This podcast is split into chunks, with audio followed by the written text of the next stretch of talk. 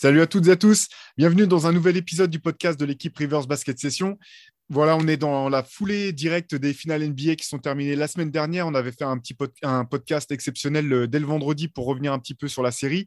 Pour cette semaine, avant qu'on se lance dans, le vif du sujet, on voulait vous rappeler que le nouveau MOOC Rivers, le numéro 10, euh, spécial Playmaker, est toujours en prévente, toujours en précommande. Vous pouvez profiter euh, des frais de port gratuits tant qu'il est en précommande, donc jusqu'à la fin du week-end. N'hésitez pas à aller sur Basket Session pour le précommander. Il y a vraiment pas plein de sujets vraiment intéressants. On a eu la chance, encore une fois, de de, pouvoir contacter des, intervenants qui nous ont ouvert un petit peu, euh, comment dire, partager un petit peu leurs réflexions sur qu'est-ce que c'est le playmaking, qu'est-ce que c'est que le QI basket, qu'est-ce qui différencie les très grands playmakers et les légendes des, joueurs lambda.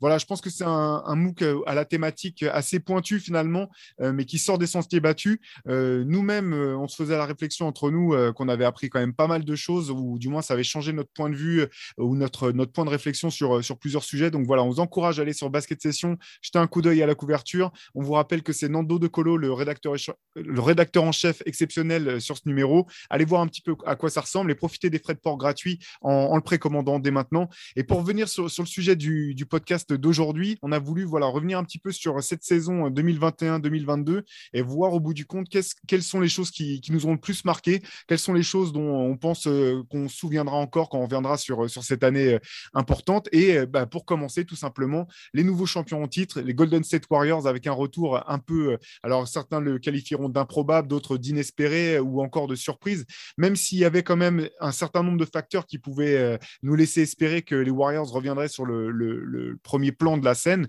Il, y a quand même, fallait quand même que, les, comment dire, que les étoiles s'alignent, comme on dit, pour que, pour ça aille au bout. Ça a été le cas. Euh, et Antoine, déjà, bonjour, bienvenue dans, ce nouvel épisode. Est-ce que, voilà, on revient, comme je viens de le dire, on va commencer à partir sur les Warriors. Qu'est-ce que vous retenez, vous, au bout du compte de, voilà, de succès des, Warriors en 2022 bah, tu, parlais de, bah, de, ce dont on se souviendrait plus tard, de ce qui resterait de cette, cette histoire-là. Je pense que dans 20-25 ans, euh, quand euh, encore une fois on parlera des classements des meilleurs joueurs, de, des, équipes les plus impactantes, bah, là c'est le moment où je pense euh, Steph Curry a réussi à, à, passer cet obstacle qui, qui en fait en était peut-être pas un pour les puristes. On savait très bien que Curry était, est un joueur monstrueux, un des meilleurs tous les temps, etc. Un mec qui a révolutionné le jeu. Là, je pense que dans, dans l'inconscient collectif, vraiment euh, en incluant le grand public, les gens qui suivent peut-être un peu moins, euh, je pense qu'il a, il a passé vraiment un cap euh, en, regagnant comme ça avec son équipe, en étant sans Kevin Durant, à une période où on attendait moins les Warriors. Je pense qu'on va retenir, et moi je retiens quand même que voilà, son premier MVP des finales, il a peut-être jamais été aussi fort en playoff c'est moi c'est vraiment le, truc qui m'a marqué pour les Warriors euh, cette année-là et, dans ces playoffs. Ouais, la saison de Curry, avec le recul, je, je sais que pendant la saison, on a notamment entendu Steve Kerr dire qu'il était plus fort que jamais, mm. encore plus fort que lorsqu'il a été double MVP. Euh, et je suis assez d'accord. Je suis assez d'accord et c'est assez surprenant parce que quand même il revenait de blessure, parce qu'il a pris de l'âge. Mais j'ai l'impression voilà, que Stephen Curry, il est plus fort physiquement que ce qu'il n'était. Euh, je me fais, je serais tenté de dire que même s'il y a moins d'éclat, tu vois, il y avait forcément plus de cartons pendant sa saison là, oui, en 2016. Mais j'ai quand même l'impression que dans l'assurance, dans ce qui dégage, dans la compréhension, peut-être l'intelligence, je sais pas, c'est un mix de tout, mais tu sens qu'il est plus mûr et plus fort que jamais, un peu comme LeBron était plus fort à, à, 33 ans que, qu'à 30. Euh, je, suis dans cette optique de, me dire qu'on a vu le meilleur Stephen Curry. Et euh, c'était c'est beau, c'était pas forcément attendu. Et sinon, voilà, et euh, pour aller sur la beauté, je pense que c'est le plus beau titre de la dynastie des Warriors. Alors là, je parle peut-être beaucoup à chaud, mais surtout le chemin, le parcours, l'adversité, le groupe, la façon de jouer. Je pense que c'est le titre des Warriors qui va le plus me marquer. Ouais, c'est intéressant parce que j'ai l'impression qu'il clôt un petit peu, enfin clôt, pas pour dire que, la fenêtre d'opportunité se ferme pour les Warriors, pas du tout, on, pourra, on pourrait revenir, mais disons que c'est celui qui valide un petit peu la domination quand même sur la décennie, parce qu'il y a un même qui passait qui était, bon, qui était un peu sous la forme de punchline, mais qui n'était qui était pas inintéressant, qui disait de Stephen Curry, il a gagné avant KD, il a gagné avec KD, il a gagné après KD. C'est un peu quand même la, la, comment dire, la, preuve, s'il en fallait encore une, que c'est vraiment un franchise player, que les Warriors, euh, avec ce groupe ce cœur de joueur, avec ce coaching, avec cette façon de jouer, peut être dominatrice finalement et autosuffisante quelque part, même si le, voilà, le roster était quand même, est quand même, est quand même impressionnant. Mais ça valide un petit peu voilà, le, cette, emprise que les Warriors ont eue sur la ligue, sur le basket et sur la décennie. Et euh, je pense qu'effectivement, c'est le titre qui. Ce, titre euh, ne laisse plus la moindre place à une astérix, à, un point d'interrogation, quoi que ce soit, que ce soit pour Stephen Curry ou que ce soit pour les Warriors. J'ai l'impression que c'est vraiment voilà, le, titre qui validait tout le reste au bout du compte. Et, euh, aussi qui. Et c'est peut-être que ce, ce, ce, à quoi je m'attendais peut-être le moins, ça étend, ça étend, ça rouvre et ça étend un peu leur fenêtre parce que là, euh, ça peut paraître être un accomplissement, un one-shot, parce que, euh, comme on a dit, des planètes s'alignent, euh, les mecs ne sont, pas blessés enfin en même temps.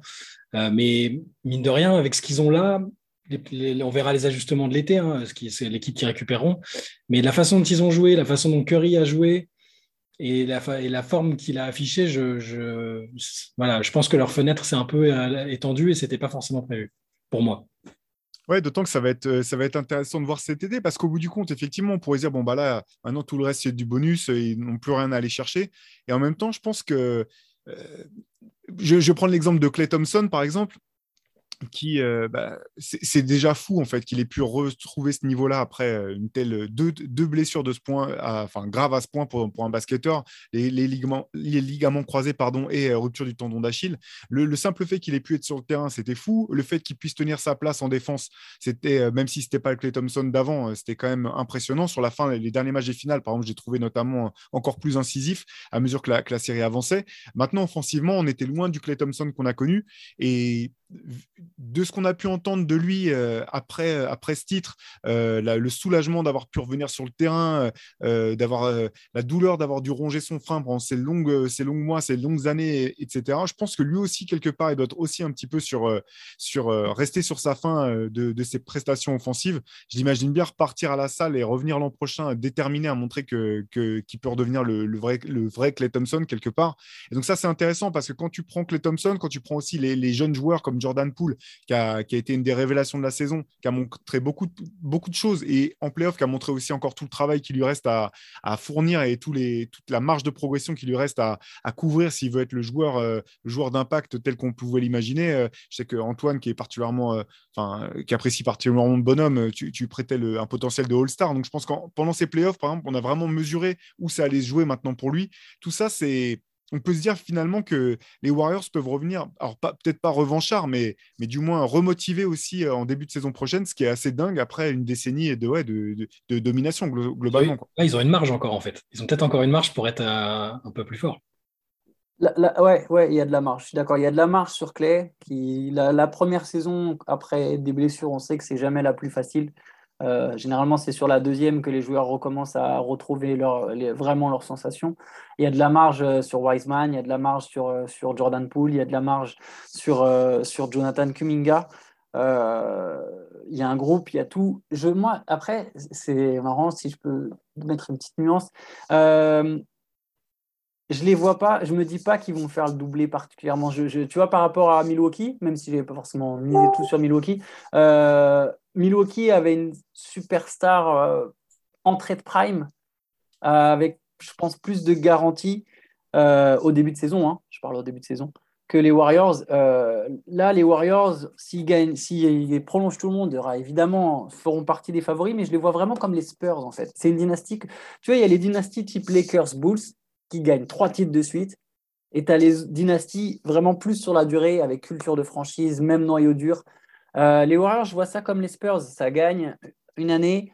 L'année d'après, bah voilà, euh, ça peut tomber en finale de conférence ou en demi-finale de conf. Et puis en fait, mais ils sont toujours là, quoi que tu veuilles, ils sont toujours là. Et dès qu'il y a la fenêtre, qu'il y a un moment où ça s'ouvre et que c'est bien aligné, que tout s'aligne ou que voilà, euh, ou que c'est l'équipe qui est en meilleure santé sur cette année-là, bah boum, ça va au bout. C'est une formule de dynastie un peu particulière. Ouais, parce que ouais, voilà. Tu n'as pas le. Tu vois, les Lakers, ils ont des, des, des gros trous d'air entre le, le tripit et le back-to-back. Euh, les, bah, les, et les Spurs, à contrario, même les années où ils sont pas champions, ils arrivent, tu sais qu'ils sont pas très loin du compte quand même. et que, c'est comme ça que je vois les Warriors. Voilà, et les Warriors, ils ont ça, mais ils ont quand même eu deux saisons euh, sans playoff. Quoi. où ils étaient vraiment au fond du trou et ils sont, ils sont remontés. Donc c'est un mix.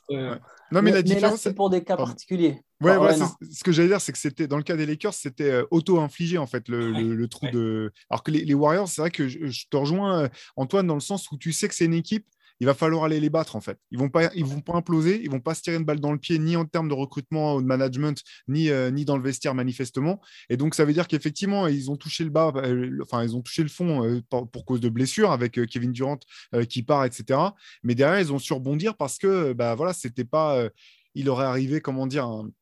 c'est un accident de parcours et c'est pas c'est pas c'est pas des choses qui sont qu'on s'inflige à soi-même ou qui, sont basés sur une mauvaise gestion de l'équipe. Donc, effectivement, il y a cette domination dans la durée avec euh, cette équipe où tu sais que quoi qu'il arrive, qu'ils finissent, euh, qui se qualifient en playoff en étant huitième ou qu'ils soient premier, il faudra, aller les battre parce que ce n'est pas une équipe qui va, se tirer, euh, qui va se tirer une balle dans le pied. Ouais. ouais. Et du coup, voilà, je me dis qu'il y a effectivement la place pour aller créer une équipe plus forte, autant à l'Est qu'à l'Ouest. Mais exactement comme tu as dit, tu, tu seras obligé de compter sur eux, en fait. Ouais, voilà. Et après, je, suis d'accord avec toi, Antoine, dans le sens où euh, finalement, bah, ils ont été les plus opportunistes, les plus forts euh, tout au long de ces playoffs. Mais l'an prochain, il y a, d'autres équipes qui vont, comme chaque année, qui vont revenir. Euh, on, a, on, va y venir après, mais il y a les Grizzlies qui sont en train de monter. Il y a, il y a Phoenix, Mavericks. Mavericks qui sont en pleine ascension avec peut-être le meilleur joueur de toute la conférence. Il y a, il y a comment dire, il y a, il y a les Suns. Ça sera intéressant de voir ce que, ce que l'intersaison apportera, s'ils sont capables de rebondir, de se réarmer et de repartir focalisés ou euh, si est-ce, que cette sortie de cette sortie de route sera euh, sera trop dure à surmonter? Voilà, il y a quand même pas mal d'incertitudes du côté de la, conférence Ouest notamment. Mais euh, et donc je, suis d'accord avec toi. Je me me dis pas que d'emblée ils vont pouvoir répéter à coup sûr.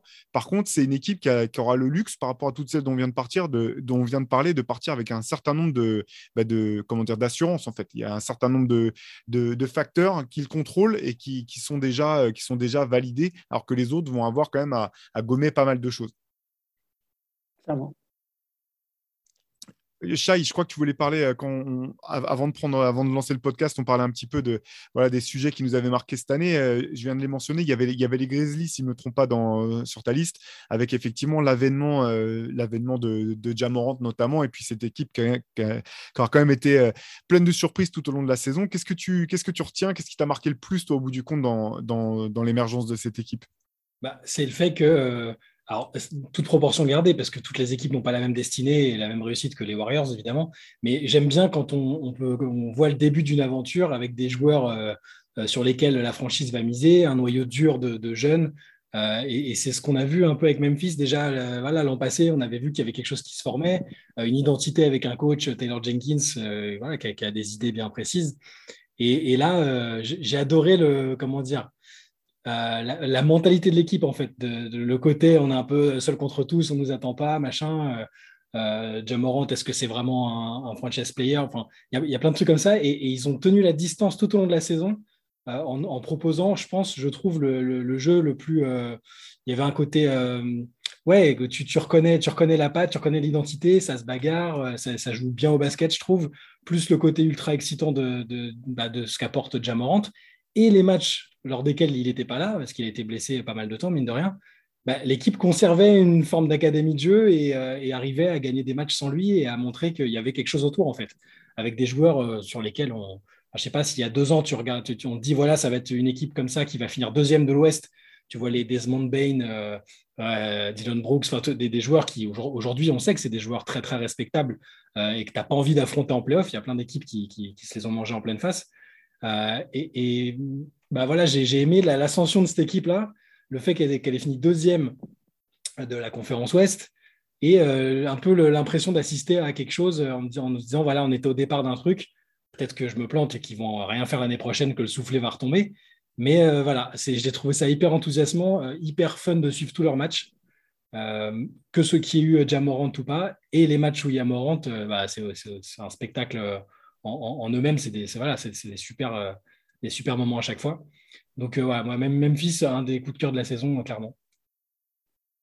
Moi, je ne sais pas où situer cette équipe, honnêtement. Je ne sais pas où je, situe cette team.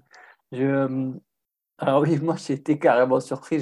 J'étais beaucoup plus euh, circonspect sur les Grizzlies. Et c'est vrai qu'il faut rendre aux Grizzlies ce qui appartient aux Grizzlies. C'est-à-dire que tout ce qu'ils ont fait, la deuxième place, c'était assez dingue.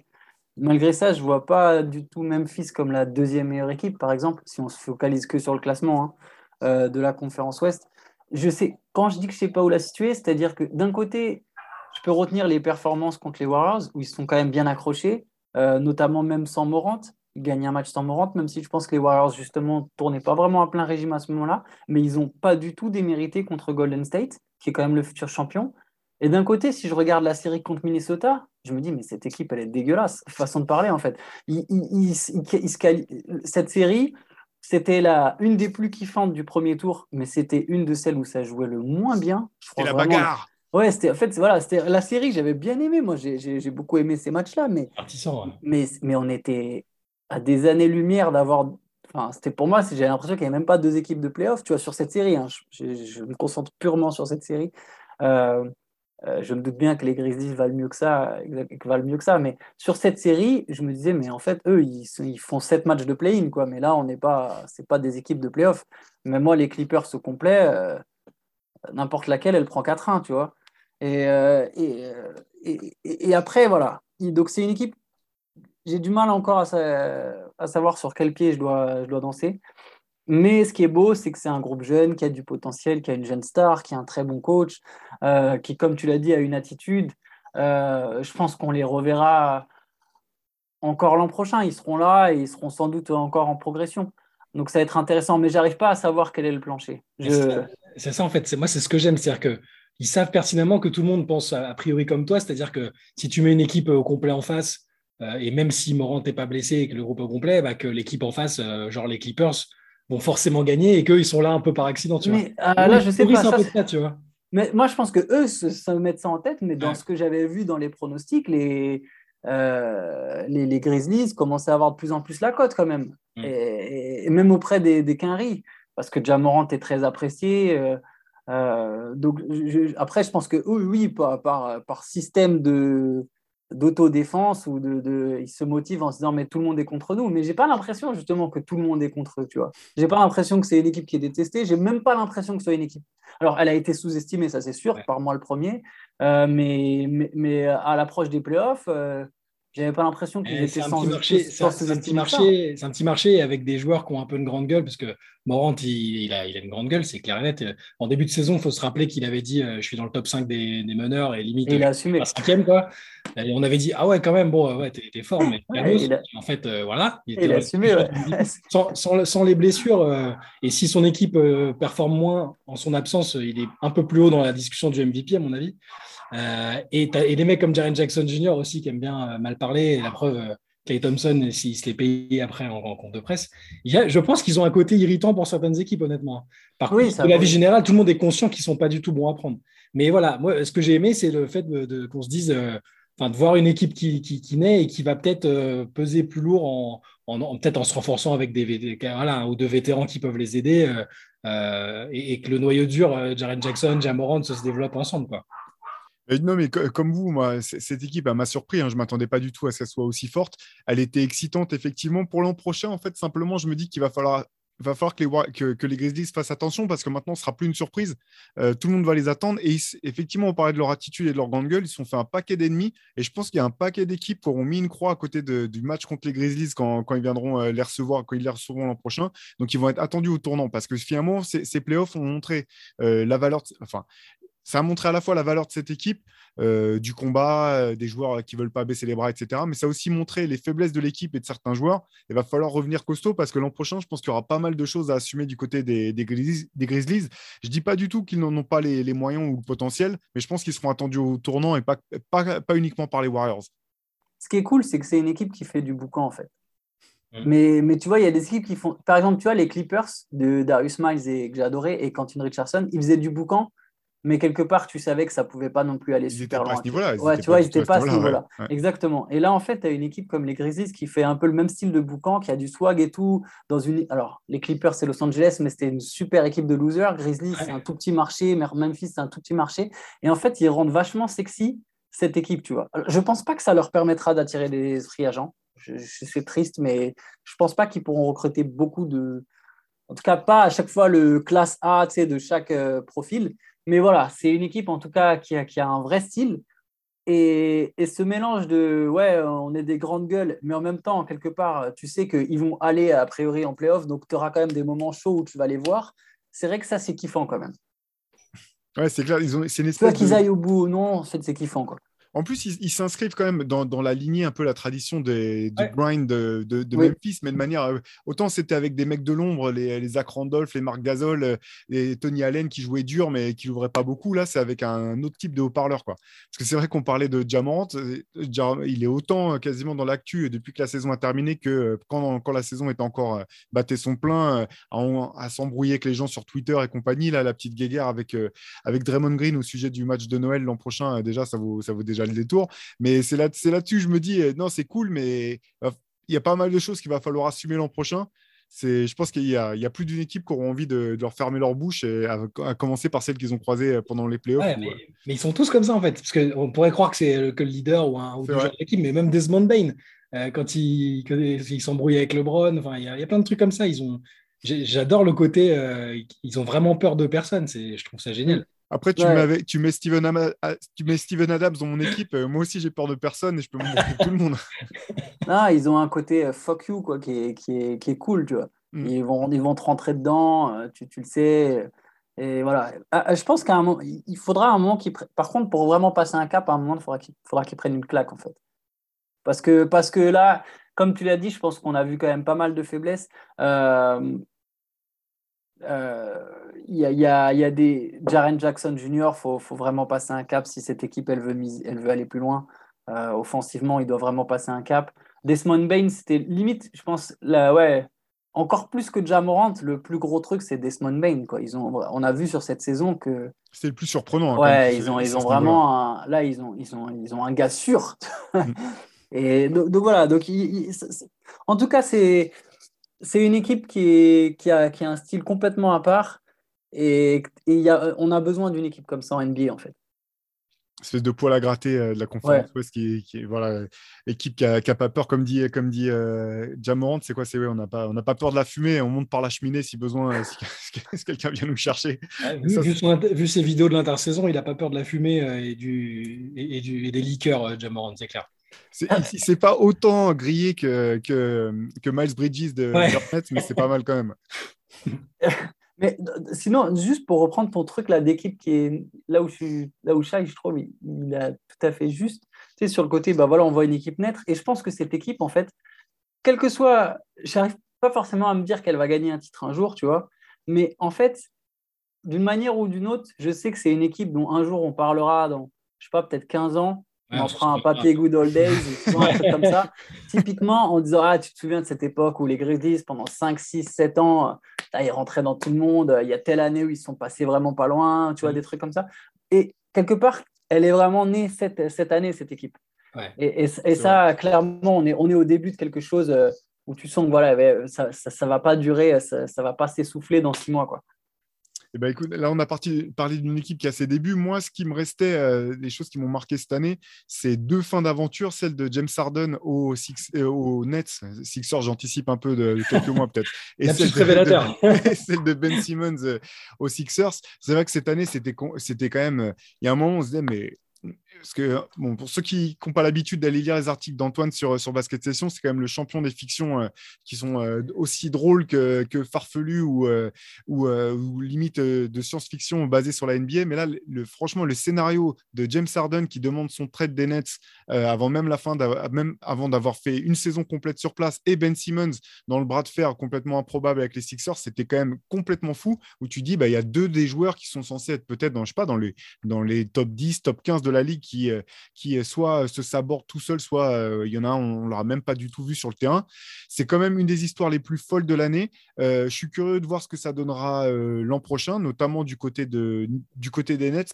personnellement, je, il y a tout un tas d'incertitudes encore du côté de Kyrie Irving, mais en tout cas, j'ai hâte de voir comment et quand Ben Simmons reviendra sur, sur le terrain et ce qu'il pourra apporter à cette équipe? Encore une fois, je pense que Brooklyn, avec KD et Ben Simmons et des shooters autour, ça peut être problématique pour le reste de la, de la conférence, à voir jusqu'à quel niveau. S'il y a Kyrie Irving, encore plus.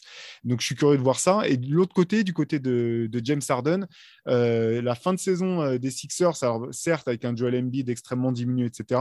Mais moi, de mon côté, j'ai l'impression que ça augure rien de bon du côté des Sixers en termes de voilà de l'énorme pari qu'ils ont fait de, miser sur James Harden. Voilà, je me dis c'est peut-être c'est peut-être un moment où on reviendra sur 2022 en disant bon bah du coup c'était vraiment c'était la fin de James Harden. On avait vu les derniers moments où il pouvait peser en encore en tant que, superstar dans cette ligue. Et du côté de Ben Simmons, voir si c'était bah, simplement l'espèce de parenthèse improbable euh, avant une remontée vers le sommet ou si c'était déjà un signe annonciateur d'une carrière euh, décevante. Je, suis en train de repenser du coup à ce que tu disais en comparant ça aux fictions d'Antoine, euh, un peu science-fiction et tout. Et quand je repense à la scène décrite dans un article d'ESPN où, où, où, Harden est dans le vestiaire et il voit Kyrie avec, en train de, avec ces trucs de fumée, d'encens et tout, et qui se dit en gros, ah, c'est bon, je me casse de là, c'est pas possible. Ça même pas limite, il n'y avait pas ça dans les fictions d'Antoine, mais c'était pas loin. Quoi.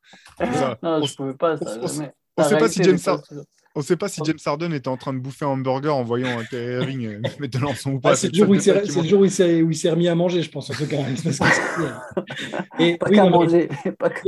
C'est ça, sur, sur ce dossier-là, moi, ce que je retiens, c'est que maintenant, on peut plus. Euh, enfin, tout, tout, ce qui est farfelu à envisager, on peut l'envisager maintenant, en fait. Euh, sur, les, sur, le côté, un mec qui vient d'arriver sur un contrat gigantesque et qui peut demander son trade juste après, un type qui refuse de jouer et qui demande son transfert alors qu'il est en, en, bonne santé physique comme Ben Simmons. Euh, juste parce qu'il y a une ville qui s'est un peu retournée contre lui et qu'il n'a pas envie d'affronter les foudres des fans. Euh, voilà, cet épisode, cette double saga, enfin cette saga un peu croisée, euh, c'est, là, c'est vraiment en mode tout est possible. Quoi. Pour moi, je. je, tellement raison. Voilà, et ça inclut Kairi aussi, hein, parce que Kairi, je pense que si, si Kairi n'est pas parti dans son trip, bah, peut-être que ça se passe mieux avec Harden, j'en sais rien, hein, mais, mais se dire qu'il y a un trio comme ça, KD, Kairi, Harden, qui a même pas, qui a fait quoi, 20 matchs ensemble et ils ont quasiment tout gagné. Quand ils ont joué ensemble, on s'est dit, oh putain, si, ça va, s'ils sont comme ça en playoff et qu'autour c'est, c'est correctement entouré, il n'y a personne qui peut stopper ça. Mais il y a eu tellement de dingueries qu'ils n'ont même pas pu faire plus que ça en fait. Je, crois. Ouais, vas-y, vas-y, Antoine. J'allais dire, j'aurais payé ou je payerais encore pour voir juste la tête de Kevin Durant le premier jour du training camp, au moment où il se rend compte que Kyrie va certainement pas jouer au minimum, la, euh, qu'est-ce que j'ai, oui, au minimum la moitié des matchs, et euh, j'imagine en train d'apprendre ça et voir James Harden qui passe la porte avec 15 euh, kilos de plus que ce qu'il est censé avoir à, ce stade de l'année. J'imagine la, tête de Kevin Durant, mais bon, après, on a ce qu'on. Il a choisi, hein. Je ne dis pas qu'il récolte ce qu'il a semé, mais un quand on choisit de se mettre avec des joueurs aussi imprévisibles, forcément, on prend, on prend un risque. Mais en tout cas, tu vois, Chai, pour revenir à ce que tu as dit, c'est tellement ça. Parce que tu vois, par exemple, moi, si je prends mon cas personnel, je suis souvent, notamment des fois sur la retenue, tu sais, quand il y a certaines grosses rumeurs, euh, grosses rumeurs de transfert, avoir tendance à, tu sais, un peu à nuancer, être là, non, mais par contre, ça, tu vois, c'est pas jouable. Et en fait, je crois que cette année, c'est vraiment, comme tu as dit, l'année où on, s'est dit, non, mais en fait, tout est vraiment possible. Par exemple, tu vois, là, Kyrie Irving, il est transféré des Nets, je suis même pas surpris, en fait. Si, tu, vois, la, news de Shams hier, ah ouais, au final, les Nets, pas sûr. De... Je suis même, même plus surpris. Il n'y a plus rien qui peut, tu vois. Imagine, imaginez-vous, il y a, allez, 10 ou 15 ans, tu vas annoncer à des mecs qu'il y a un type qui est comme, si, comme Ben Simmons, qui est All-Star et machin, juste parce qu'il se, fait il se fait un peu châtier par son public, parce qu'il a, il a un peu déconné sur la fin d'un match, il n'osait plus tirer machin. Le mec se te dit, je jouerai plus pour cette équipe je demande mon trade, qui va jusqu'à, bah, je ne vais, pas, dire inventer, mais très probablement exagérer des, problèmes, invoquer des problèmes de santé mentale qui l'empêcheraient carrément de s'entraîner, de jouer, alors qu'en en fait, on sait très bien qu'il s'entraînait. Euh, tu dis ça à des mecs qui a 10, 15, 20 ans, ils disent non, mais ça arrivera jamais, c'est pas possible. Après, il n'y a pas que les fans hein, pour Ben Simmons. Il y avait quand même aussi euh, la le fait d'être poussé sous les roues du camion par, son coach euh, quelques secondes après avoir été éliminé des playoffs. Avec Embiid qui conduit le camion. Et de là, de là à dire, genre, même pas, je vais même pas pointer. Si encore tu me dis, ah, bon, bah, du coup, ils ont. il y a quelque chose qui s'est cassé et en cours de saison ou la saison d'après, il va dire non, non, mais c'est bon, pour moi, c'était le point de non-retour. Mais là, le gars s'est dit tout de suite, ah non, non, c'est bon, je veux plus euh, mettre un pied, alors que le gars, il a 24, 25 ans. Euh, il a un contrat gigantesque qui est censé respecter. Et non, il dit je reviens plus et il s'entraîne pas. Et enfin, c'est complètement. Ce qui était impressionnant pour Ben Simmons, c'est qu'il a vraiment joint l'acte à la parole en fait, quitte à, quitte à risquer de perdre de l'argent, parce qu'en fait des joueurs qui ont fait ça, il y en a plus qu'on pense. Simplement, ils venaient et ils étaient nuls sur le terrain. Vince Carter l'a fait pour euh, partir de Toronto, James Harden l'a fait pour partir de Houston, et il y en a certainement d'autres euh, qui ne me reviennent pas en tête euh, dans l'instant. Mais là, ce qui était impressionnant, effectivement, là je te rejoins là-dessus, Chai, ce qui aurait été improbable, c'est que finalement dans le c'est ouais, il a eu le alors, le courage, c'est pas le bon terme, mais il a eu le culot, peut-être cool, culot, courage, ce qu'on veut, mais de vraiment joindre le geste à la parole et dire non, non, mais je ne mm. mettrai pas les pieds sur le terrain. Mais tu vois, d'un autre côté, je me demande aussi s'il a eu justement un moment. Il a manqué le courage de revenir en arrière parce que clairement, tu le vois que ça l'a fait chier de perdre l'argent parce qu'ils ont tout fait pour récupérer les sommes. Donc lui-même, ah bah en fait, une fois qu'il s'est, s'est vraiment rendu compte de ce que c'était, je pense qu'il avait envie de faire marche arrière, mais qu'il n'avait pas ce truc de se dire ah mais comment ça veut dire? Je me voile moi-même la face. Alors, je sais pas si c'est une histoire de courage, de fierté, etc. Mais je pense l'idée lui a traversé l'esprit, parce qu'encore aujourd'hui, je crois qu'il y a une procédure où ils vont essayer de récupérer l'argent, euh, ils vont essayer de récupérer les salaires donc, euh, avec le sport. Donc, quelque part, euh, je pense que lui-même n'était pas tout à fait prêt pour les conséquences de son propre geste. Je pense que son, clutch sport, il fait jamais ça, hein, par contre. Ouais, ouais, je pense qu'il est très mal entouré. il pousse derrière, c'est sûr. Après, je pense qu'il a eu aussi des soucis au dos et des soucis mentaux, ça c'est sûr. À quel point, je, je, pense. C'est plus inquiétant, ça d'ailleurs. Ouais, ouais. Et, bon, j'ai envie, j'aimerais dire que cette page est tournée avec Ben Simmons, mais j'ai l'impression que ce n'est pas complètement le cas en fait. J'ai l'impression que le blocage, il est. Alors là, maintenant. Tu as bien vu à, Brooklyn. C'est-à-dire que sur la fin de saison, ils auraient très bien pu dire non, non, bah là, il ne sera pas prêt, on le voit l'année prochaine. ils ont. Il y, a, il y, a de la friture sur la ligne. Il y a déjà de la friture sur la ligne. Ils ont voulu absolument qu'il joue. Lui, il n'était pas chaud. Je crois qu'il était vraiment blessé en fait. Il manifeste parce que c'est ça que tu te fais pas, tu, tu, tu, subis pas une infiltration si tu n'as pas vraiment l'envie d'essayer de voir si tu peux jouer malgré tout. Oui, oui, je pense qu'il y avait vraiment un souci au dos et je pense que euh, après pareil. Euh, euh, est-ce que c'est bien de revenir au moment où tu seras le plus chaud dans une tu vois quelque part quelque part que les les Nets d'eux-mêmes ils auraient le truc, le move le plus logique, c'est de ne pas le faire jouer. Après, je pense que les Nets, ils étaient mis sous pression. Il y a tellement de pression. Ils ne se retrouvent pas dans le marché le plus simple, certainement pas avec l'équipe la plus simple. Peut-être ce qu'il y aurait de mieux pour lui, et j'oserais même dire pour les Nets, c'est qu'ils arrivent à trouver un bon trade pour Kyrie. C'est le meilleur scénario possible. Franchement, s'ils arrivent à carotte les Clippers et à leur prendre du Terrence Mann, Marcus Morris, Norman Powell, tu sais, le genre de joueurs 3D euh, euh, combatifs que tu vas mettre autour de Kevin Durant alors, ça serait peut-être un peu léger, il, manquerait une star, mais si Ben Simmons, il a vraiment le niveau qu'on peut attendre de lui, parce que là, Ben Simmons, on ne le voit plus comme une star, euh, en tout cas, certains ne le voient plus comme une star, mais il y a un moment de sa carrière où Ben Simmons, c'est une dinguerie. Je, le, sa, tout, alors, sa saison rookie, celle où il avait déjà fait une année blanche, il y a un moment où Embiid se les Sixers, ils jouent que avec Simmons, et ben franchement, sur ce moment-là, tu... alors plus maintenant, ça va paraître débile ce que je veux dire là, mais à l'époque, vraiment, tu te dis, on est sûr que c'est Embiid le plus chaud aux Sixers. C'était dingue, il y avait un côté magic. Alors, je ne le vois pas comme un magic, je pense que ce sera pas ça. Mais il y, avait, il y avait vraiment un truc. Il y avait vraiment quelque chose. C'était ça peut être un sacré joueur de basket. Il y a trop de talent et il est trop jeune pour que pour qu'on se dise sa carrière est derrière lui. c'est ça le truc en fait. C'est que donc euh, du côté des Nets, bien sûr, euh, il y a des raisons d'être optimiste. La, question, c'est de savoir si ça va cliquer suffisamment vite pour que ça marche avec euh, tant que Kevin Durant et encore Kevin Durant. Et c'est pour ça que là où je te rejoins, Antoine, pardon, sur l'histoire de l'idée de trade pour Kyrie Irving, c'est aussi la raison pour laquelle je pense que les Nets n'ont pas de temps, ont plus de temps à perdre, même s'il y a plus de risque de pandémie l'an prochain. J'espère, on touche tous du bois. tu sais que le mec est juste trop instable ou pas assez fiable pour que tu puisses vraiment miser euh, ton succès sur, euh, sur ses épaules. Donc, si un bon trade se présente, euh, je ne serais pas étonné non plus que, que Brooklyn saute sur l'occasion. Et même physiquement, parce que tu sais, alors tu as déjà tout son truc sur sa personnalité, mais même physiquement, en fait, c'est déjà un joueur qui se blesse assez souvent, en fait. Donc, déjà de base, tu peux te dire que tu n'es pas sûr de l'avoir à chaque fois à 100% en campagne de playoff. Et il y a tellement de choses autour. Je pense qu'à un moment, ils ont, tu vois, si tu récupères certains des contrats des Clippers, c'est des contrats en cours de saison. Dès le 15 décembre, tu peux les refourguer contre Bradley Bill ou contre n'importe quelle autre star. Si tu veux te dire, ah bah non, il nous faut une autre star, ça suffit pas, il nous faut une troisième star. Ça sera toujours des joueurs qui vont attirer. Terrence Mann, il est jeune. Norman Powell, il est bon. Marcus Morris, il est bon. Ça, va attirer, ça va attirer des mecs. Ils sont sous contrat, ils ont des contrats abordables. Franchement, s'il y a moyen de tenter le truc, il devrait le faire. quoi. Et au pire des cas, enfin, Enfin, franchement, ouais. je suis à la place des Nets, j'y réfléchis quand même longuement et j'essaye de tenter le coup avec les Clippers en mode Eh, vous êtes en galère, vous faites un meneur là quand même, non?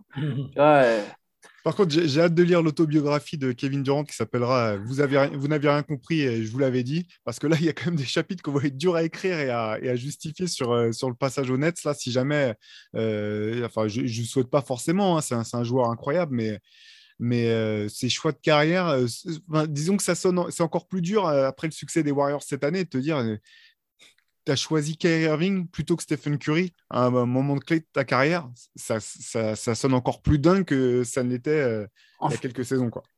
Kevin Durant, il y aura un vrai article à écrire un jour sur comment ça aurait pu être le meilleur joueur de tous les temps, mais que sa personnalité lui a joué trop de tours en fait je sais le, le, le, terme, euh, toujours. Trop d'insécurité. Trop d'insécurité. Ouais, trop d'insécurité. Euh, euh, ça a son charme. Il y a des il y a, ça a son charme. Mais je pense que Kevin Durant, c'est quand même vraiment un mec qui cherche. C'est un mec qui est. Quand je dis meilleur joueur de tous les temps, sincèrement, j'exagère pas. je pense qu'au niveau du talent et du potentiel, il y avait moyen pour que ça soit le plus grand de l'histoire. Jamais on a vu un mec comme ça. Et, mais, mais, au niveau des choix, de la personnalité, il y a eu trop de, trop de soucis, en fait. Trop de trucs. D'autant que je sais bien que, bon, après, c'est très à l'américaine, mais tous ces joueurs-là, quand tu leur demandes euh, en fin de carrière, est-ce qu'il y a un choix que tu regrettes dans ta carrière? Ils disent jamais non, euh, je regretterai rien parce que euh, ça a fait de moi l'homme que je suis aujourd'hui, etc. Blablabla, comme dans n'importe quel sitcom. Mais quand même, au moment de, le moment où tu viens d'éteindre la lumière, avant vraiment que tu t'endormes, quand tu fais le, petit bilan dans ta tête de ta journée ou, de, ou que tu essaies de mettre le, doigt sur le petit truc, tu sens qu'il y a un truc qui te gêne, tu vois, qui, qui te turlupine, mais tu n'arrives pas à mettre le doigt dessus. Franchement, j'aimerais bien savoir si c'est pas, euh, si pas le, moment où il se barre des Warriors. Quoi. Ouais, voilà. Non, mais le choix de le jour où il a dit euh, yes à Kyrie, à mon avis, euh, je pense qu'il va le regretter un petit peu quand même, parce que ça, ça, ça a changé beaucoup de choses, mine de rien. Et, et Kyrie, là, tout à l'heure, tu disais, ouais, KD, il a dû, euh, ça a dû lui faire quelque chose de voir les Warriors gagner sans lui. Bah, Kyrie, de voir les, Celtics aller en finale, ça a dû lui faire quelque chose aussi, hein, parce que c'est les deux équipes qui ont été quittées par les deux dont on a parlé et qui sont en finale. C'est quand même. C'est ce que j'ai. Et c'est aussi deux joueurs qui ont, choisi de quitter peut-être le meilleur joueur de leur génération. Quoi. KD qui a choisi de laisser euh, Stephen Curry derrière et Kyrie qui a choisi de laisser LeBron James derrière lui. Quoi. Bref, c'est magnifique. On va pas refaire un spécial Nets, mais il y, aurait trois. Y a, franchement, le, dans, dans le, numéro spécial New York, le MOOC numéro 4, là, Antoine avait fait un papier complètement euh, euh, hyper drôle sur ce qui pouvait se passer dans la tête de Sean Marks pour gérer les, les Nets à l'époque tout le papier est vraiment top, mais tout ce qui s'est passé dans la réalité ensuite est encore plus, dingue que ce que tu avais mis devant. mais, tu sais, si Kyrie part là cet été, ils, auront joué moins de matchs ensemble que Olajuwon et Vince Carter à Toronto. Je ne sais pas si vous arrivez à réaliser. Moins de matchs ensemble que Rachid Wallace et Allen Iverson. Je me souviens même plus dans quelle équipe ils ont joué ensemble. Je suppose que c'est Détroit. Détroit, voilà, c'est ça. Donc, pour vous donner moins de matchs ensemble, il y a qui d'autre d'improbable que LeBron et Shaq? Euh, enfin bref, on est sûr. Du... Et le mec aura joué à peine 100 matchs à Brooklyn en trois saisons. Et donc, en gros, ils seront passés de Kevin Durant, Kyrie Irving à Kevin Durant, Kyrie Irving, James Harden à juste Kevin Durant. Mais Kevin Durant, pareil, tu vois, parce que lui, tu vois, autant je prends. T'es pas, prêt pour Kevin Durant, Russell Westbrook 2022 euh, Mais ça, j'y crois pas, ça. ça, je me... ça, je crois que les Nets, ils sont. J'ai l'impression que les Nets, pour le coup, les Nets, j'ai vraiment pas l'impression que c'est une franchise qui est mal gérée. Je pense que c'est juste une franchise qui a qui a tout fait pour se mettre dans une position pour signer des stars et qui a juste pas eu de chat que sa première cible, son meilleur pote, ça soit Kyrie Irving en fait. et qui a une pandémie derrière. En fait, c'est parce qu'en fait, tout leur choix, tu dis bon, ça se justifie parce qu'il faut parier gros à un moment si tu veux gagner gros. Mais c'est comme si c'était le, le, scénario, le pire scénario catastrophe qui pouvait se produire en fait. Tout, est, tout est arrivé euh, coup sur coup. T'imagines si le meilleur pote de Kevin Durant, c'est Jimmy Butler, qui est free agent la même année. Ils font Butler Durant en fait, ça change tout, tu vois. Et ça, je pense qu'ils n'ont pas fait les mauvais choix. Tout a été bien construit et juste à un moment. Et je pense que dès le départ, en fait, ils sont. le plus fou, c'est que j'ai l'impression que dès les premières semaines, ils se sont rendus compte que ça serait la merde. Je me souviens qu'Atkinson Kingsbar, déjà, c'était un signe. Et il y avait déjà ces histoires où dès la première tournée, Kyrie Irving ne voulait pas retirer sa casquette sur la photo d'équipe et il a dit non, bah, photo, photoshopper ma casquette. Mais t'imagines un détail aussi bête, mais t'imagines un truc une photo d'équipe, le mec ne veut pas enlever sa casquette. Dans les déclats, les gars, en début de saison, entre le live Insta entre deux, où ils disaient alors toi, tu vas faire tant de post-up, tant de machin et tout. Surtout le qu'on n'a pas besoin de coach. Il dit on pourra coacher chacun. Voilà, j'allais dire, dans la foulée, il dit euh, je vois, je vois, je nous vois comme une équipe qui n'a pas vraiment besoin de coach. Moi, je peux coacher, Kevin peut coacher. Steve... Il dit pas Steve peut coacher, par contre. du coup, mais, ça, ça s'est senti en fait. C'est parce que même Steve Nash, encore aujourd'hui, j'arrive pas à savoir si c'était spécialement un mauvais choix. Je suis même pas sûr. Je crois qu'en fait, malheureusement, on n'a même pas vraiment pu valoir ce qu'il vaut. Je pense qu'il y a des moments où c'était intéressant, d'autres où c'est voilà, pas parfait. Mais tu vois, il y a quelque chose juste qu'il a, il a, il peut pas bosser serein. En fait, tant qu'il y a Kyrie, ils pourront pas être sereins en fait. Alors peut-être que, bien sûr que leur potentiel est plus fort avec Kyrie Irving, mais j'ai l'impression que tant qu'il est là, ils pourront pas travailler sereinement et que ce sera toujours une distraction et qu'il y aura toujours quelque chose avec cette équipe. Euh, c'est triste avec le recul pour les Nets, mais par contre, ouais, tout ça pour dire, je pense qu'ils sont suffisamment bien gérés pour pas prendre Russell Westbrook. et comme ça, on peut faire la transition avec les Lakers. Ouais. Où là, pour le coup, on l'avait vu venir, que ce serait la merde.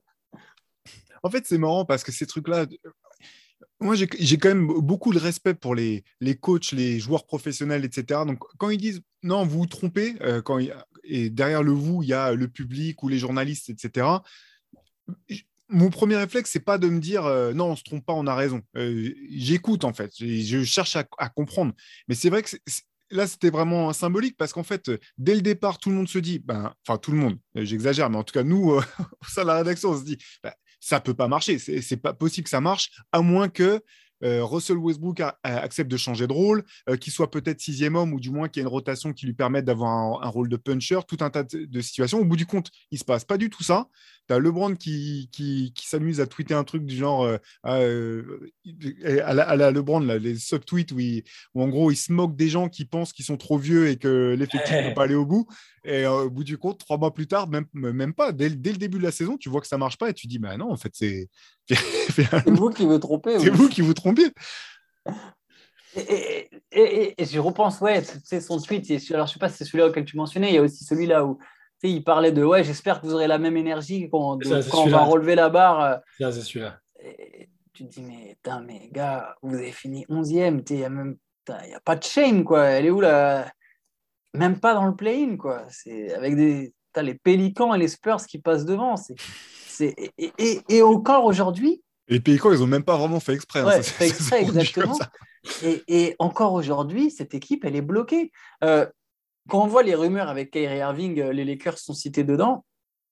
Alors déjà, c'est ça, c'est ça qui va sauver l'équipe, c'est chaud. Mais bon, au moins, tu peux te dire, ils ont déjà joué ensemble une fois. Bon, euh, c'est peut-être un peu plus polyva, c'est peut-être un peu plus compatible qu'avec Westbrook. Mais en fait, c'est très mal comprendre la situation dans laquelle sont mises les Lakers. Ils ne peuvent même pas faire venir Kyrie Irving. Leur seule solution pour faire venir Kyrie Irving, ce serait que les Nets, ils acceptent de prendre Russell Westbrook. Ou qu'une troisième équipe accepte de prendre Russell Westbrook. Et ça, ça n'arrivera pas. Ça n'arrivera pas. Ça peut, on peut toujours miser sur la compétence d'une franchise ou deux, mais c'est de moins en moins le cas. Avant, il y avait toujours des, les bons vieux euh, Kings ou, ou, Knicks qui te faisaient une dinguerie. Là, je... ça, et, comment ça les, Kings, les, Kings, ont déjà fait l'an dernier la dinguerie. Là. Ouais. Ils faire d'autres. Mais, mais, en plus, avec les réseaux, j'ai l'impression, c'est marrant, mais avec l'explosion d'Internet, alors je ne dis pas que les GM écoutent Internet, loin de là, mais tu sens que quand même, ils ont déjà un petit avant-goût de ce que ça représente auprès de leur, de leur, fan, de leur base de fans, tu vois. Alors, pour le coup, les Kings, personne ne l'avait vu venir sur Liberton, tu vois. Mais quand il y a des rumeurs, il y a certains trucs, ils se sentent direct que, OK, non, ça, ça va pas passer. Tu vois, tu as déjà un avant-goût. Je pense que euh, je vois très peu de franchises aujourd'hui prendre Westbrook. Tous les médias le montrent comme intransférable. Ils l'ont vu jouer. Non, mais ils l'ont vu jouer. Ouais, et puis tout le monde l'a vu. Oui, déjà, as raison. C'est-à-dire que, après, moi, je suis peut-être biaisé. J'ai jamais été un, j'ai jamais trop trouvé que c'était un joueur qui te faisait gagner. C'est peut-être le joueur le plus spectaculaire que j'ai vu jouer en live. Euh, c'est incroyable à voir euh, l'énergie qu'il met, mais par contre, j'ai toujours eu plein de, du mal avec le reste. Mais là, là c'est-à-dire qu'il est même pas à 20% du joueur qu'il était euh, sur, sur les efforts, sur les choix, et c'était cata. Donc là, je, juste, même, même s'il n'avait pas ce contrat, je ne sais même pas s'il y aurait tant d'équipes que ça qui, qui, qui tenteraient vraiment. Les, milieux de tableau, les, parce qu'en fait, c'est un oui, voilà, tu vois, comme au Wizards l'an dernier, tu vois, si c'est ton équipe milieu de tableau, il va te faire du bien, mais, mais là, effectivement, et puis son contrat, c'est donc c'est imbougeable. Donc en fait, les Lakers, ils sont coincés. Et d'ailleurs, ils le savent très bien dans leur recherche de coach. Ils, ils, ont demandé un mec qui est capable de, de trouver une solution pour ça. Euh, pareil sur les coachs, ils ont été alors, rien contre Darwin ce sera peut-être un très bon coach, c'est pas ça que je veux dire, mais les plus grands noms n'ont pas été intéressés. Euh, je, veux dire, Non, c'est clair. Ce que je trouve intéressant avec Darwin c'est que c'est que c'est pas un coach qui se laissera marcher sur les pieds. Et en fait, j'étais un peu étonné de ça. Euh, honnêtement, euh, je, me disais que c'était peut-être ce qu'il pouvait. Je ne sais, pas ce qu'il vaut en tant que head coach. Je sais qu'en tant qu'assistant, manifestement, bah, c'est un très bon assistant qui a été dans des très bonnes équipes longtemps. Mais, de, par sa personnalité, je pense pas que c'est un coach qui, acceptera euh, n'importe quoi, qui se, laissera marcher sur les pieds. Et du coup, je me dis que c'est peut-être, vu, le, comment dire, vu la situation, ce n'est pas forcément un mauvais choix pour, pour les Lakers. Ça voudrait laisser entendre qu'ils sont prêts à, laisser un coach bah, les coacher et donner une direction et s'y tenir. Donc, euh, vu la situation dans laquelle ils sont, encore une fois, si tu si as LeBron et Anthony Davis qui peuvent jouer et qui sont sur le terrain, tu peux faire des choses sur un terrain de basket. Ça, c'est clair. Tu as, tout dit avec Anthony Davis, mais c'est ça le problème. Moi, c'est aussi ce que, ce que je retiens de cette saison, euh, c'est que ça fait plein de fois que, euh, que, je me dis bah, Davis, malheureusement, il n'est pas fiable. C'est jamais des énormes blessures les croisés ou des trucs, mais il a toujours, il a toujours un problème en fait. La seule fois où il n'a pas vraiment eu de problème, c'était dans la bulle. Il, il, a réussi à éviter ça. Sans doute peut-être euh, parce qu'il y avait les matchs étaient disposés différemment, mais, mais c'est lui le joueur clé de l'équipe en fait. Parce que Attends. Le, LeBron reste LeBron, mais c'était tellement incroyable qu'il est même rentré direct dans les 75 plus grands joueurs de tous les temps. Hein. tellement tout le monde était ah, impressionné par le fait qu'il puisse enchaîner 12 matchs sans se blesser.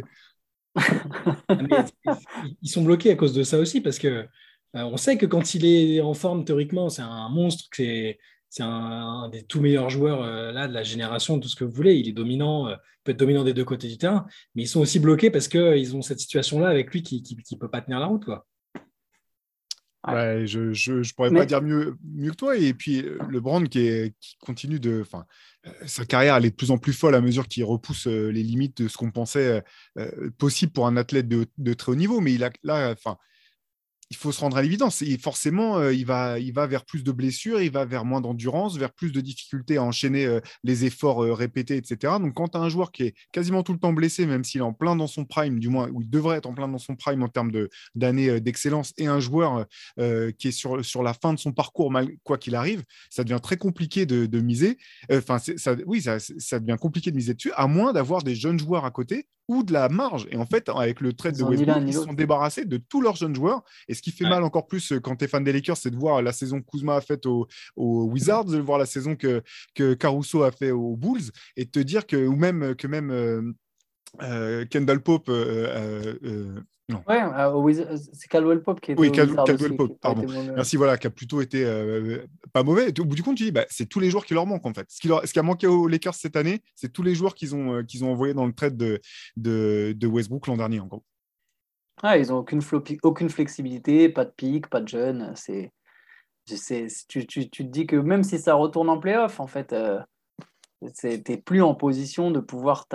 Voilà, on, sent qu'à un moment, les Lakers, ça va juste tourner la page. Les Browns, quand il prendra sa retraite, et il faudra essayer d'aller chercher une nouvelle star en attirant avec le côté paillette, Los Angeles, Lakers. Et... Ils y arriveront, ils y arriveront Oui, ils y arriveront, c'est ça le problème. Enfin, c'est ça le problème. Non, oui et non. C'est-à-dire que c'est injuste, mais tu sais quelque part qu'ils y arriveront. Mais euh, je pense que la franchise, à un moment, va. Enfin, elle, est mal gérée. Ça fait partie des équipes qui sont mal gérées en NBA. Euh, et, c'est catastrophique hein, Jenny Boss, elle est, elle est conseillée à la fois par Kurt Rambis, c'est déjà très drôle, mais aussi par Linda Rambis, et alors là, ça devient encore plus drôle, qui a quand même son rôle à dire dans les décisions sportives, par Phil Jackson, ça redevient très drôle, par Rob Pelinka, Magic Johnson, on, est sur... Euh, on dirait, euh, on dirait les mecs qui sont dans la tête de Mer Simpson et qui le poussent à prendre ses décisions. Tu vois, je veux dire, là, on est, c'est quand même, c'est, c'est, du lourd, quoi. Ah compliqué. Donc 2022, effectivement, pas grosse cuvée pour, euh, pour, les, pour les Lakers, à tel point qu'au bout d'un moment, la, question qui se posait, qui faisait le plus de buzz sur la fin de saison, c'était de savoir si euh, les Lakers étaient en train de gâcher la fin de legacy de, LeBron James ces, ces dernières années. C'est vrai que c'est marrant parce qu'en fait, en voyant tous les, les, les tweets, euh, comment dire, très très respectueux qu'il a pu euh, lâcher ces dernières, ces dernières semaines envers, euh, envers Stephen Curry. Tu sentais un peu que s'il avait eu encore un, peu, encore un petit peu de, d'années sous la semelle, ou tu vois, de, de, si sa, sa, carrière avait, s'il pensait que sa carrière pouvait se prolonger encore un peu plus que ce qu'elle a maintenant, il y aurait, j'aurais pas été si, si, surpris que ça qu'il essaie de changer d'équipe pour rejoindre les Warriors parce que quand tu l'entends euh, dire ouais, Jeff Curry quand même incroyable, hein, le, jeu des Warriors c'est incroyable, qu'est-ce que c'est beau, blablabla. Bla, bla. Il y a, eu pas mal du pied, d'appel du pied hein, depuis 3-4 ans. Hein. Il, y avait déjà eu cette rumeur, euh, je me souviens, où après les Warriors avaient quand même euh, pour euh, montrer leur distance, il y avait eu, je me souviens, tout un article de Zach Lowe où tu as des, des, membres du staff des Warriors qui font comprendre que ça aurait été beaucoup plus compliqué de faire venir LeBron que Kevin Durant en 2016 parce que LeBron, tu n'aurais pas pu vraiment l'intégrer. Donc, euh, c'était une petite manière de leur part de se distancer en mode calme-toi, mon grand, nous, on est bien là où on est. Mais il y a eu pas mal du pied. Là, récemment, dans, dans un épisode de The Shop, euh, voilà, il dit que le joueur avec lequel il aimerait le plus jouer, c'est Stephen Curry, tu vois. Donc, ouais. Bon. Bah, il y aura encore du suspense du côté des Lakers, quoi qu'il arrive. Quoi. Des rumeurs et du suspense. Bon, après, je pense qu'il ne bougera pas. Hein. Jusqu'à ce que son fils éventuellement arrive, je pense qu'il ne bougera pas. Mais, mais comme tu as dit, Shai, tout à l'heure, en fait, de nos jours, maintenant, tu ne sais plus comment interpréter les choses. Tu te dis que tout est possible. Les, tweets passifs-agressifs qu'il a fait, il, il, se prépare toujours une petite porte de sortie. Hein. là, il a activé le système LeBron. Euh, pareil, je ne serais pas surpris qu'il se passe quelque chose à tel point que c'est pareil, j'ai vu passer un, un, post, euh, un post Instagram où il, avec des, petits, des highlights d'Anthony Davis qui était un peu euh, sur, le, sur le thème euh, Put some respect on his name, où c'était un petit peu ça l'idée, quoi. Genre, vous avez oublié à quel point il est fort, blablabla. Je vois passer ça, je me dis, oh, oh c'est pas bon pour Anthony Davis. il y a un trade qui est en train de se préparer quelque part. et on est en train de placer les, les, les pions pour qu'on puisse pas faire remonter la source jusqu'à lui. Donc, non, je pense pas, je pense pas que ça sera le cas, mais c'est pour dire que c'est vrai qu'avec le Brand, tu chaque message, tu sais qu'il y a derrière le message, il y a un message, et derrière le message du message, il y a un autre message, et que, en tout cas, rien n'est rien fait au hasard. c'est clair. Euh, bah voilà, bah on a fait le tour. Alors, des, choses euh, incroyables cette année, il y en aurait, il y en aurait on, aurait pu en retrouver plus. Bien sûr, le retour de, Clay Thompson. Moi, c'est vrai qu'au début d'année, c'était euh, parmi la liste des choses que je voulais plus jamais voir. C'était des saisons sans Clay Thompson. Donc, cette année, moi qui adore ce joueur, bah, j'ai été quand même ravi de, le retrouver sur un terrain. On aurait pu faire trois heures de podcast sur les choses qui nous ont marqué cette année. nous, on va s'arrêter là pour cette semaine.